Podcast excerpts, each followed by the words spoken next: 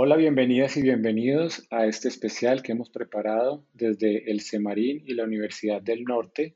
Este especial se realiza en el marco del diseño de las ciencias oceánicas para el desarrollo sostenible proclamado por la ONU entre 2021 y 2030. En este episodio hablaremos sobre contaminación de los océanos. Mi nombre es Oscar Álvarez, soy profesor del Departamento de Física y Geociencias de la Universidad del Norte y los acompañaré en este episodio como moderador. Nos acompaña la profesora Mónica Zambrano.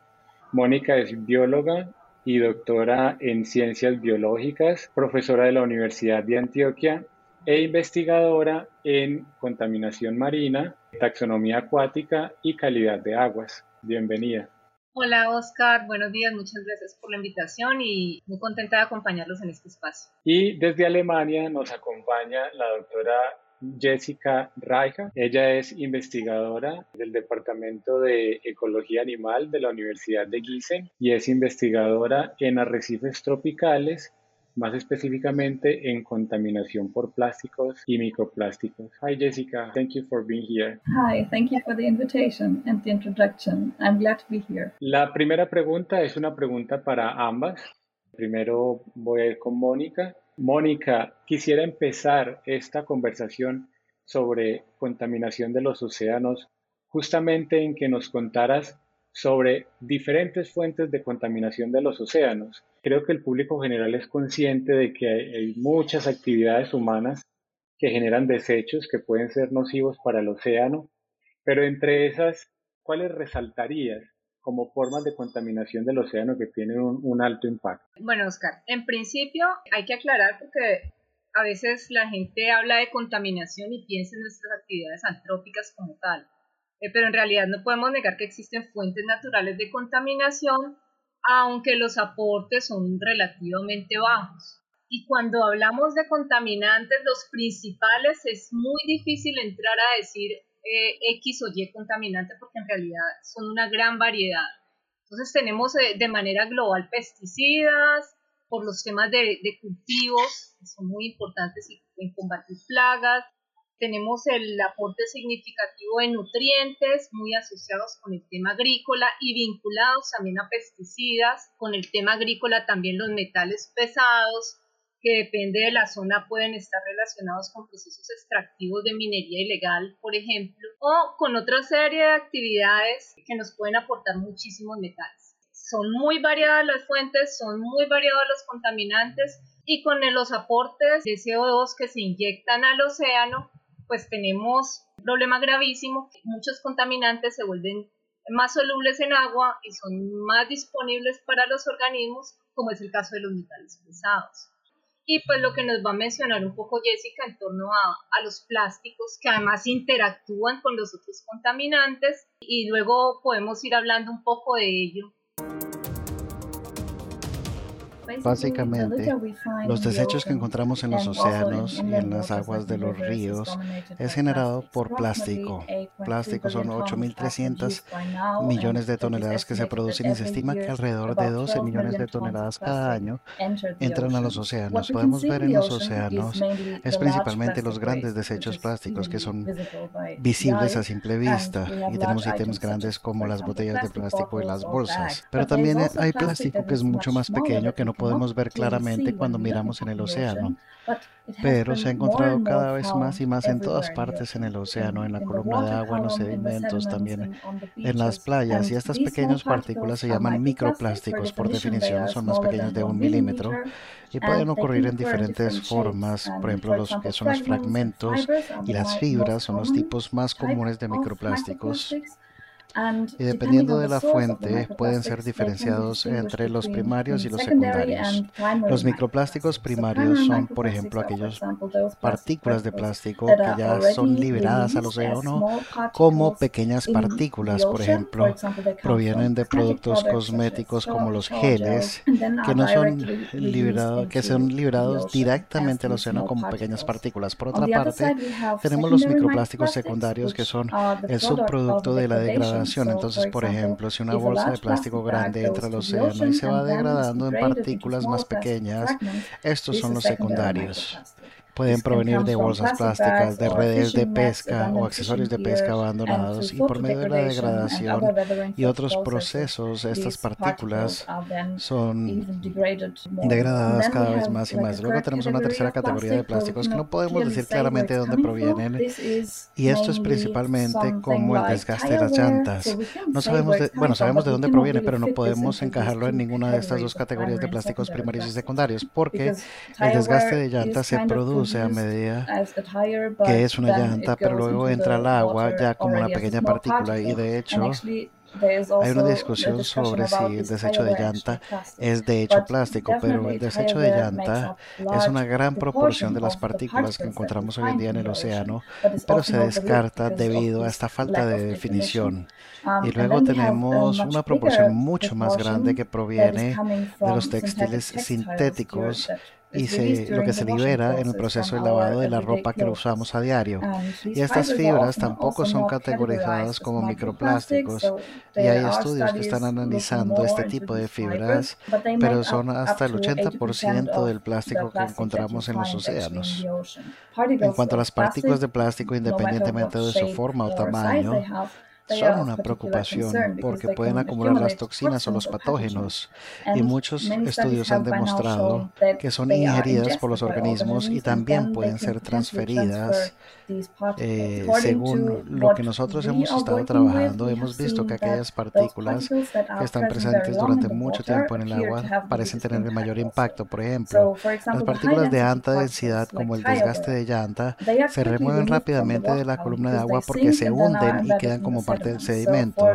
Para los organismos que viven en la columna de agua no son una amenaza, pero las partículas como las fibras suelen permanecer durante mucho tiempo en la columna de agua y pueden causar más perjuicio que aquellas partículas que son removidas rápidamente del agua y que son pasan por un desagüe básicamente.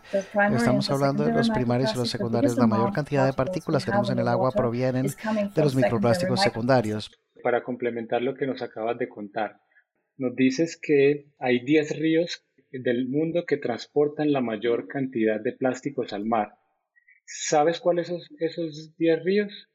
Y la segunda es, si los plásticos están transportados por el mar, entonces son las zonas cerca de la costa las más afectadas. Entonces yo no puedo recordar de memoria cuáles son los ríos, son los, los principales 10, ¿no? Pero yo creo que es eh, más que todos los ríos de Asia y de África, um, también de algunos países desarrollados que son responsables por la contaminación de plástico, pero no quiero decir que Asia o África y los países en estos continentes son responsables de los desechos en los océanos, porque por medio de los ríos es que se transporta hasta los océanos los desechos, independientemente del continente o el país. No puedo señalar un solo país o continente. Y por eso digo, es que todos debemos hacer algo, porque si nosotros aquí en el occidente o en los países desarrollados estamos reduciendo nuestro uso de plástico, también podemos reducir la contaminación de plástico a los océanos.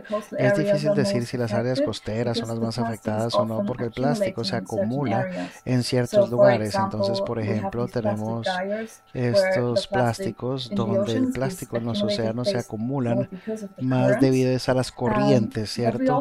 Estos grandes basureros de plástico en los océanos. Pero también tenemos los sedimentos que acumulan mucho plástico.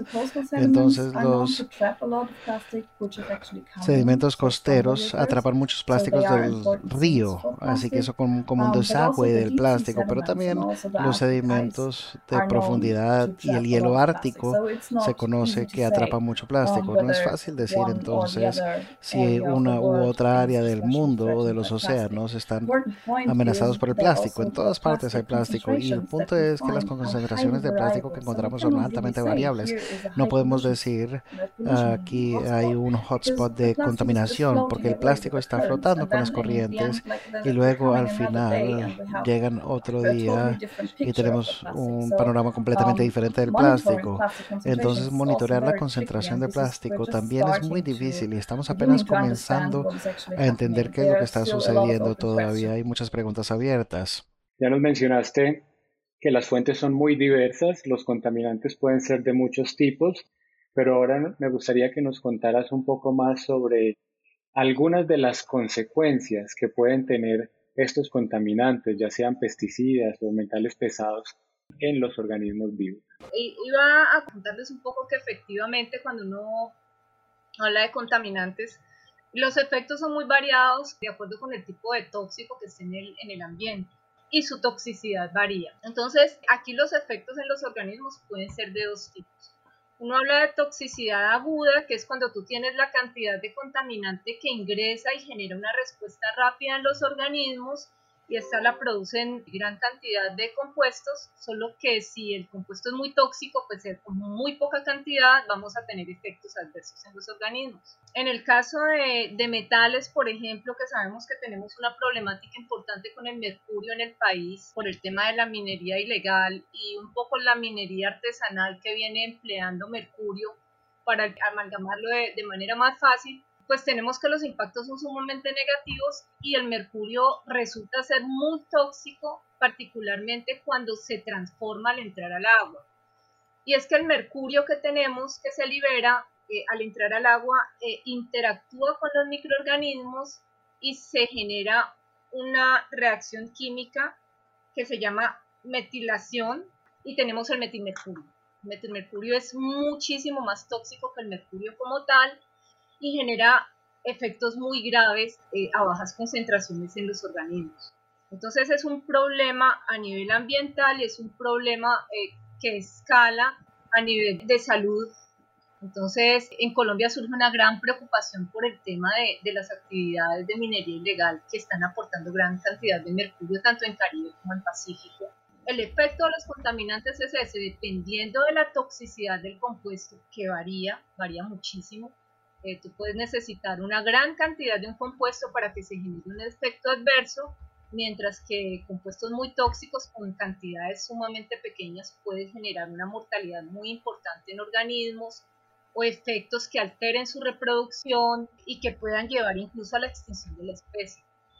Aquí un paréntesis es un poco lo que pasaba y la preocupación mundial que surgió con el uso del TBT, tributil de estaño, que era un compuesto que se usaba en las pinturas para embarcaciones, para los buques, terminó siendo prohibido porque estaba generando una afectación muy seria en ciertas comunidades de organismos en los que ya no se tenían los dos sexos, sino que se estaba presentando imposex eh, y los organismos ya no estaban pudiendo reproducirse porque estaban siendo muy específicos para un solo sexo.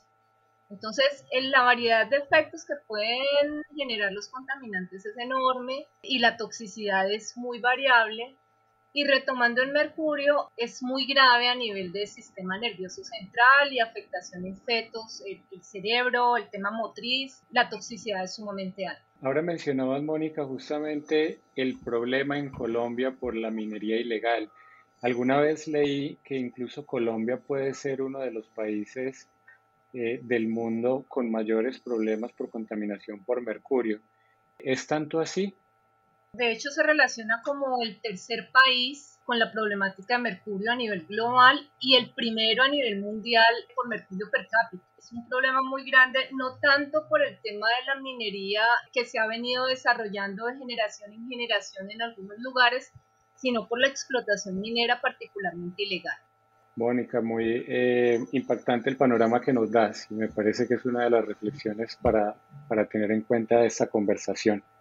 Quisiera ir con Jessica para hacerle la, la, misma pregunta. Jessica, ya nos comentaste sobre las fuentes del plástico y cómo llegan al mar, pero ahora quisiera que nos hablaras un poco sobre cuáles son algunos de los efectos de estos microplásticos en los organismos marinos.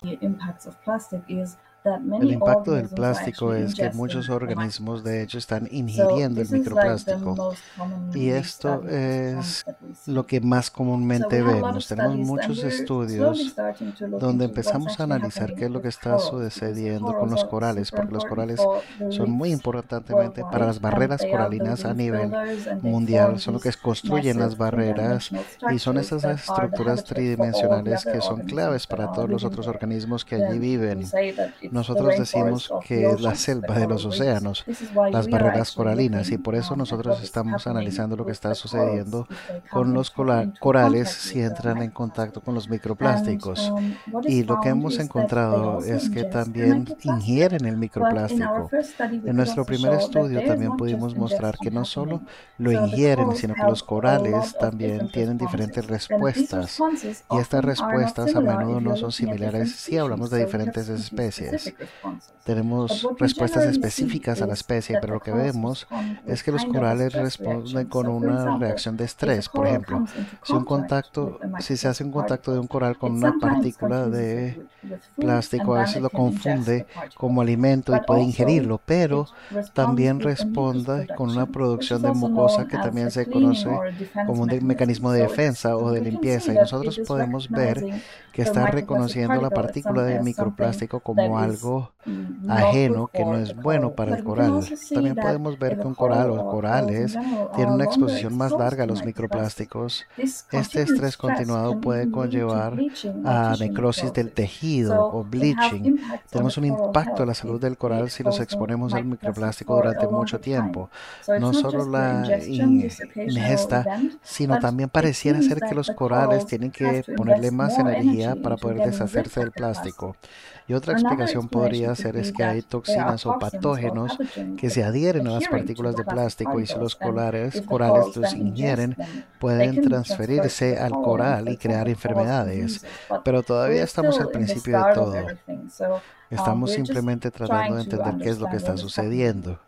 Hay otras cosas que hemos observado también y es que si el plástico se adhiere a un área donde el coral no puede deshacerse del plástico, simplemente crece encima del plástico y esto puede tener consecuencias para la integridad y la estructura de los corales. Mencionamos estos marcos tridimensionales que construyen y de pronto le ponemos plástico que está acumulándose adentro de la estructura y crea variaciones. Puede tener algunas consecuencias, por ejemplo, si estamos pensando en las olas o las tormentas que afectan a los corales, pueden romperse fácilmente y puede tener este tipo de consecuencias.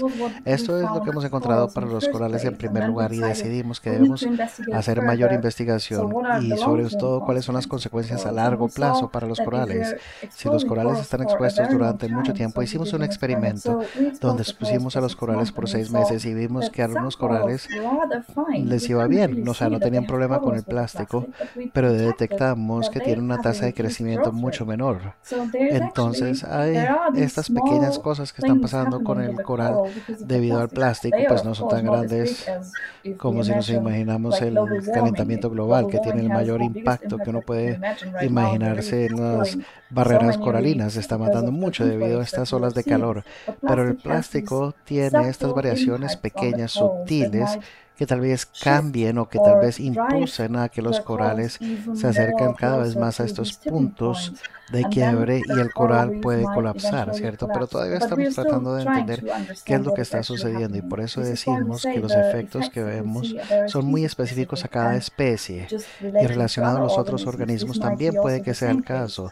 El microplástico es muy sutil, nosotros realmente no vemos unos efectos pronunciados, pero hay estos pequeños efectos que sí vemos a un nivel específico y eso también parece ser como base a los diferentes tipos de polímeros, porque son diferentes tipos de plásticos. Y aquí hablamos de polietileno o diferentes eh, sustancias causan diferentes respuestas y vemos que es casi siempre lo mismo, dependiendo más que todo es de la forma y el tamaño de la partícula. Y claro está, cuando nosotros hablamos de los corales, nada más esto es lo que estamos estudiando, podemos ver también que esto genera consecuencias para otros organismos que viven en la barrera coralina, si los corales se ven afectados, pero también para los humanos, porque los corales juegan un rol para la subsistencia de las personas, tanto para protección costera y alimentos y el sustento de vida para muchas personas que viven cerca a las barreras coralinas. En un panorama de los próximos 10 años, ¿la contaminación por plásticos va a seguir en aumento o estamos llegando a un tope y podría comenzar a reducir en los próximos años? Entonces, esto es una pregunta engañosa, saber si la contaminación de plástico está empeorando o no y viendo una proyección a 10 años, ¿no? Um, Con base en lo que nosotros sabemos, es que la producción de plástico crece exponencialmente y se proyecta que se va a duplicar para el año 2050. Lo que nosotros ya hemos contaminado en los océanos es 24 hasta 35 millones de toneladas por año eh, cuando hablamos del año 2020. 对。Al igual que una mayor producción, nosotros también deberíamos suponer que en un escenario normal la um, contaminación va a seguir incrementando. Hay estudios que han estimado incluso que hay para cada tonelada de plástico que nosotros encontramos, hay la, misma cantidad de peces que plástico en los océanos para el año 2025. Lo que básicamente podemos decir es que lo que estamos haciendo actualmente no es suficiente para recortar la contaminación por plástico. Tenemos que hacer mucho más para poder reducir lo que estamos llevando al océano Gracias, Jessica. Y me gustaría hacer la misma pregunta a Mónica. Tenemos que la demanda eh, a nivel global es cada vez mayor, la demanda en alimentos, la demanda en productos, incluso en productos plásticos, porque es que casi que todos nuestros envases actualmente son de material plástico.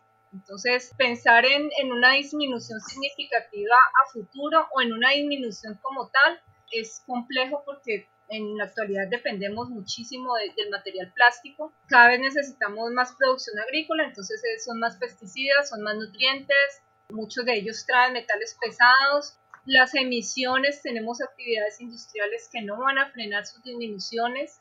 Es posible que, que se trate de reducir por las normativas ambientales en cada país. Y les comentaba un poco del tema de que está creciente, este creciente ingreso de compuestos químicos eh, sumado a los cambios globales que estamos teniendo en términos de de alteración en océanos a nivel de pH, que es un poco la acidificación de océanos que está tan de moda, ponen en riesgo a los organismos y además hacen más disponibles los contaminantes. Entonces estos contaminantes van a ser más solubles, van a salir de los sedimentos, van a estar más disponibles y es decir, los organismos van a estar incorporando más los contaminantes del medio porque van a estar más fácilmente disponibles para que a través de alimento lo puedan incorporar, van a acumular en mayores cantidades y eso significa que a través de la red trófica se van a ir incrementando eh, posiblemente una mayor velocidad los niveles de contaminantes. Quisiera cerrar con Jessica. Jessica, tanto Mónica como tú nos han presentado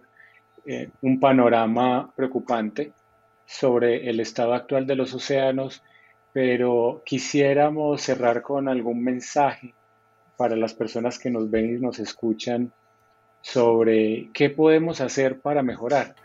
Um, bueno, entonces hay algo que todos podemos hacer. Lo más fácil es reducir nuestro consumo o nuestro uso de plástico desechable porque el 95% de estos plásticos los utilizamos una sola vez y luego nos deshacemos de ellos. Por ejemplo, las bolsas o los cartuchos eh, desechables, los vasos plásticos. Tenemos muchos ítems que no es necesario que los utilicemos una sola vez. Podemos reducir el uso de plástico trayendo nuestra propia taza para el café o nuestra propia bolsa de supermercado que sea reutilizable. Y otra cosa, analizando lo que estamos comprando y los microplásticos que hay en productos cosméticos. Nosotros sabemos que hay en el jabón o en el shampoo, etcétera y si podemos ver que hay micropartículas allí, tal vez podemos comprar algo diferente. Y otra cosa muy importante que todos podemos hacer también es tomar la basura y llevárnosla. Y también hacer parte de una limpieza de playas para poder reducir la contaminación que termina en los océanos. También podríamos tratar de reciclar un poco mejor. Muchas gracias a ambas por su participación en este especial pueden estar revisando las redes sociales de Semarín y de la Universidad del Norte, donde estaremos publicitando cada episodio antes de que aparezca.